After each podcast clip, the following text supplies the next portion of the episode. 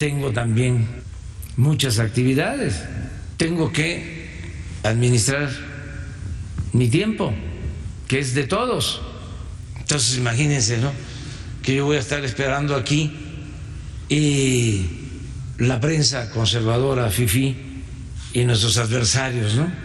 Dándose vuelo, yo haciéndole el caldo gordo a los conservadores. El gran encuentro. ¿Cuántos días, no? De notas en la prensa FIFI sobre la marcha y el encuentro para que me sienta, me sienta en el banquillo de los acusados y todo México, ¿no? Este se dé cuenta, qué barbaridad. Eh, vilipendiado el presidente, ninguneado el presidente, hasta que hubo alguien que le dijo sus verdades. Da flojera eso, ¿eh? Asuntos públicos, asuntos públicos, con Elena Michel. Pues acaban de escuchar al presidente Andrés Manuel López Obrador. Eh, esto lo dijo en su conferencia de prensa del lunes 18 de noviembre. Y así, así fue como le contestó al poeta Javier Sicilia, quien eh, le escribió y publicó una carta abierta en la revista Proceso, en donde Sicilia le demanda eh, resultados. Le dice que no son suficientes eh, los abrazos, que hay que replantear la estrategia de seguridad. A Andrés Manuel, como vemos, no le gusta, no le gusta nada la crítica. Soy Elena Michel, bienvenidos a una eh, emisión más de Asuntos Públicos. en este capítulo hablaremos sobre la importancia de la sociedad civil como una voz que acompañe las decisiones de gobierno y que incluso impulse cambios que los políticos no tienen ni en cuenta. En contexto. La sociedad civil ha vuelto a hablar con fuerza en estos días, sacudida nuevamente por la inseguridad que ha cobrado la vida de al menos 30.000 personas y que su punto más álgido fue el asesinato de nueve integrantes de la familia Levarón en Chihuahua. El debate está abierto. Unos convocan a protestar para reclamar seguridad y otros dicen que no es tiempo para salir a las calles. La tercera carta de Javier Sicilia cimbró a Palacio Nacional. Y de ahí comenzaron a eh, posicionarse de una o de otra manera eh, liderazgos sociales que en, en, el camino han ayudado a impulsar eh, reformas, reformas importantes. En una democracia es importante que sepamos que los medios de comunicación, la oposición partidista y también la sociedad civil son parte de esos resortes que se deben de convertir en el sensor de las políticas públicas de los gobiernos, pero también en los detonadores y en los impulsores de cambios que em, la cúpula eh, no, no tiene ni en mente, que a lo mejor incluso son cambios que les, que les incomodan.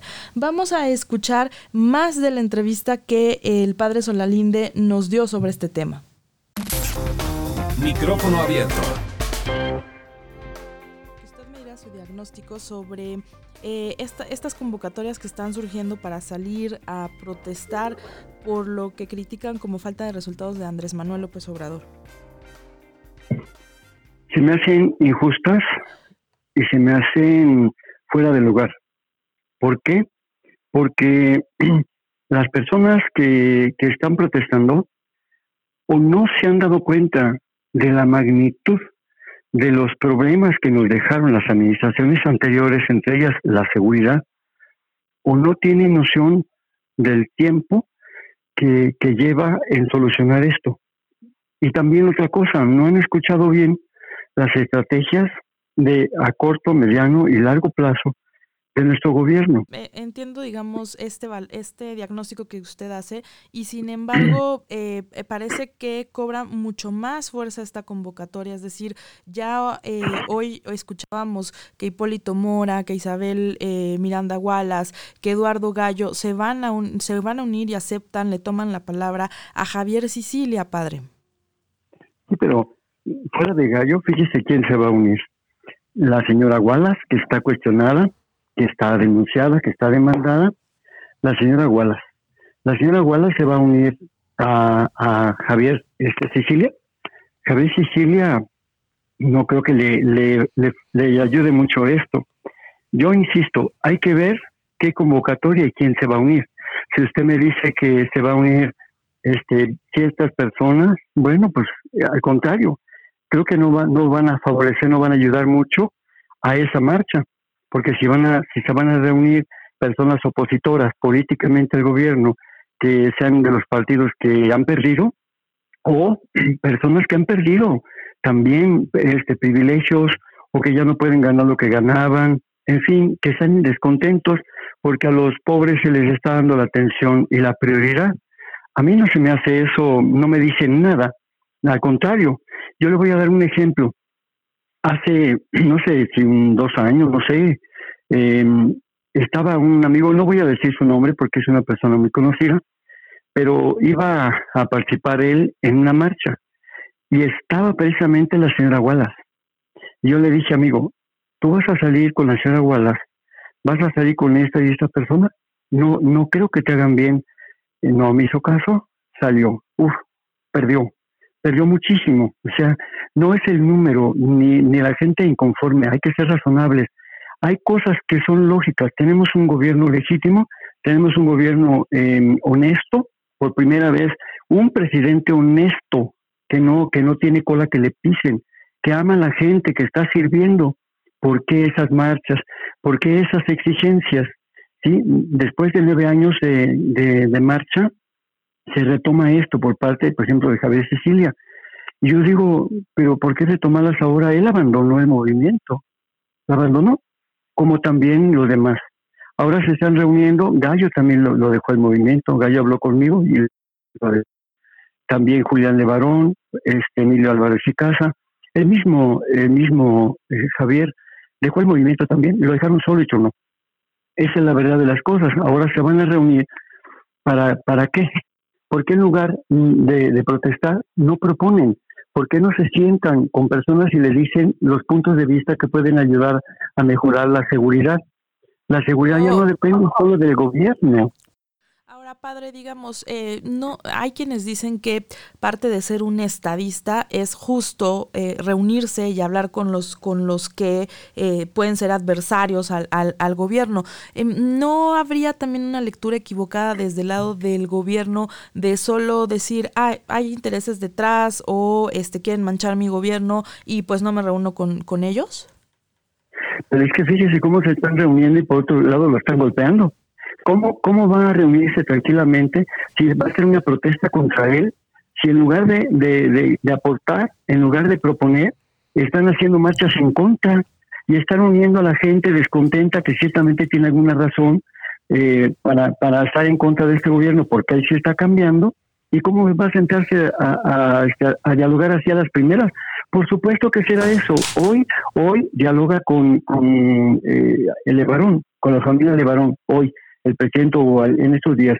Pero, este, con los demás que se serenen primero, ¿no? Como dice, primero tranquilos, que vean con buena actitud. Emilio tiene plan de oposición política y no me extraña, ¿verdad? Y yo creo que tarde o temprano va a aprovechar, va a capitalizar todo esto para alguna opción política. Él está pensando como político. Entonces, eh, yo creo que ahorita de lo que se trata, eh, y los dos son católicos, ¿eh? Yo digo, se trata de unirnos, ¿Por qué no, no pensar en un México unidos? ¿Por qué, ¿Por qué ser tan miopes de estar pensando en estar golpeando y golpeando en lugar de unirnos todos? México está hecho de una gran diversidad y no aliarse unos arriba, otros abajo, ricos, pobres, hombres, mujeres, de derechas, izquierdas, conservadores, eh, liberales. Somos México, todos y todas. ¿Por qué no sentarnos? ¿Por qué no pensar, por amor de Dios, que primero es México? Sí, yo quiero a México y quiero y creo en toda la gente que está en México. Y no quiero que nos dividamos, pero nos estamos dividiendo. Pero seguramente ustedes se preguntarán por qué eh, la respuesta de Andrés Manuel López Obrador con esta fuerza, con este desdén hacia el poeta Javier Sicilia, quien a su vez también ha estado em, insistiendo en la importancia de que el gobierno escuche.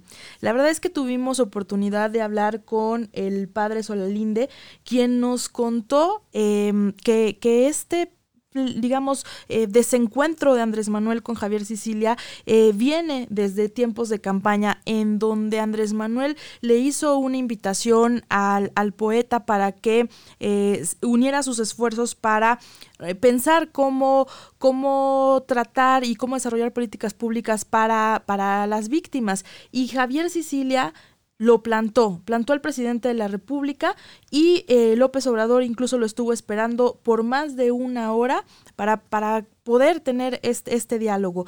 Eh, dicen que por eso ahora es tan fuerte el desencuentro. Pero escuchemos eh, de primera voz cómo fue y cómo se desarrolló esta historia padre, pero eh, de alguna manera eh, en, en, la en las cartas abiertas que planteó Javier Sicilia y en las diferentes entrevistas que han dado estos personajes de los que hablamos, han buscado una reunión con el presidente Andrés Manuel y él desde su conferencia de prensa les mandó a decir, eh, concretamente a Javier Sicilia, que le da flojera el, el, tema. ¿Cómo construir un diálogo entonces, padre? Bueno, él no se va a reunir con el Wallace, obviamente que no. Pero, Javier, tuvo, pero Javier tuvo su oportunidad, déjeme decirle. Javier no ha aprovechado las oportunidades que el mismo presidente le ha dado. Y le voy a decir la primera. Tenemos eh, una oportunidad el 3 de mayo del año pasado, en, en, el Museo de la Memoria y Tolerancia, estaban todas las víctimas de todas las violencias. Y ahí estaba Javier.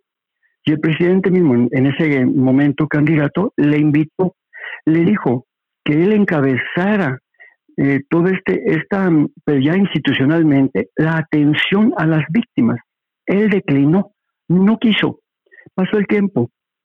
Y entonces el, presidente me insistió, entonces candidato, quería reunirse con Cuauhtémoc Cárdenas, quería reunirse con Emilio Álvarez y Casa y por supuesto con Javier. ¿Por qué? Porque son, son personas, sobre todo en ese momento, pues con, mucho prestigio y todo eso, ¿no? Entonces eh, los busqué, me costó trabajo convencerlos y aceptaron. Y pusimos una fecha de 7 a 8 y, de 8 a en adelante, el presidente, el entonces candidato, se iba a reunir con 26 personas. Entonces fijamos la fecha, la hora, el lugar muy discreto y Bautemo Cárdenas esa mañana se disculpó, me dijo, mira, todavía no es tiempo, dame tiempo, todavía no es tiempo. Yo lo entendí, él avisó. Pero lo que es Emilio y Javier nunca avisaron y dejaron plantado en Desmanuel. Y él esperó pacientemente una hora una hora. Y no se movió de ahí, no hizo nada esa hora. ¿La reunión iba a ser en casa de transición? ¿Esa reunión iba a ser en la casa de transición? ¿Fue una reunión pública, privada? no, no, no, no, no. era una reunión privada en casa de unas religiosas. Y él y, las religiosas aceptaron, él también. Estuve esperando y yo estuve emocionadísimo porque se iba a juntar. ¿Y sabe qué le dije a los dos, a los tres? Ustedes son personas muy importantes para México, muy valiosas. ¿Para qué este, están dispersos? Hagamos un proyecto juntos y trabajemos juntos. No quisieron. Y sí, la verdad es que la convocatoria em, de Javier Sicilia ha tenido eco, ¿no? Eh, Isabel eh, Miranda Wallace, Hipólito Mora, Eduardo Gallo, todos ellos han aceptado unirse a pues una especie de, marcha, mega marcha que habrá en los primeros eh, días del, próximo año. Pero paralelo a esto, también eh, Chalecos México, apoyado por eh, México Libre, que encabezan Felipe Calderón Hinojosa y Margarita Zavala, y Futuro 21, ¿no? el ala reflexiva que busca em, de alguna manera reconstruir al PRD, pues ellos proponen protestar desde el primero de diciembre cuando serán, em, digamos, se cumple este primer año, primer año de gobierno. Lo cierto es que, eh, y ahí me gustaría recordar esta frase que en algún momento dijo el expresidente Felipe Calderón Hinojosa, eh, estar en la oposición es como estar en, la gloria o en el cielo, mientras que gobernar parece que es como estar en el infierno. Y Andrés Manuel ya empieza a vivir, digamos, estos ecos de, protesta, estas voces disonantes que, aunque em, habían permanecido de alguna manera un poco, em, em, digamos, si no mudas, eh, de bajo perfil, ahora parece que está creciendo esta ola. Y nuevamente por un tema de inseguridad. Siempre le ha pasado eso a Andrés Manuel. La marcha más importante que vivió, digamos, eh, o que enfrentó como jefe de gobierno fue la marcha del silencio, fue un tema de secuestros. Y, ahora, después de lo del, de lo del llamado Culiacanazo, viene esta masacre de la familia Levarón y viene este reclamo fuerte por parte de la ciudadanía para garantizar eh, seguridad.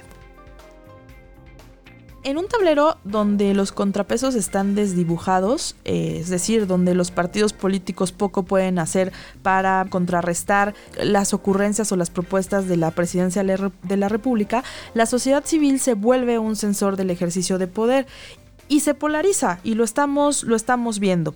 Sí, también tienen intereses. Sí, puede que alguien utilice a ciertos liderazgos para vulnerar la cuarta transformación, pero hay otros que sí se han cansado de esperar resultados y que sí van a salir convencidos de que es necesario replantear algunas estrategias. Todos le piden al presidente de la República que escuche, que tome nota y que eh, haga los ajustes correspondientes. Tras bambalinas. Bueno, y en nuestra tan bonita sección de trascendidos, déjenme contarles que mm, dicen que las senadoras morenistas que derribaron a Gustavo Madero en la tribuna durante la sesión de toma de protesta de Rosario Piedra como ombudsperson nacional estaban furiosas porque por ahí comentan que Madero sí tenía unos puerquitos en su oficina para soltarlos en el pleno de esa sesión y la verdad es que se vivieron momentos bien complicados. Eh, la intención de Madero junto con la senadora panista Xochil Gálvez era que los cerditos corrieran por el pleno y que en ese momento los panistas empezaran a, a gritarle a los morenistas que son unos puercos en referencia al supuesto fraude que hubo en la elección de Piedra. Madero se disculpó finalmente con la presidenta del Senado, Mónica Fernández, que fue una de las que lo aventó en tribuna, pero ella lo rechazó con una lagrimita en el ojo. Ay, estos muchachos, qué más sorpresitas nos tendrán. Soy Elena Michel. Puedes escribirme en mi cuenta de Twitter, arroba emichelina, o al correo asuntospublicosmichel arroba gmail.com. También puedes abrir el debate sobre estos temas en la página de Facebook Asuntos Públicos. Asuntos Públicos. Asuntos Públicos. Con Elena Michel.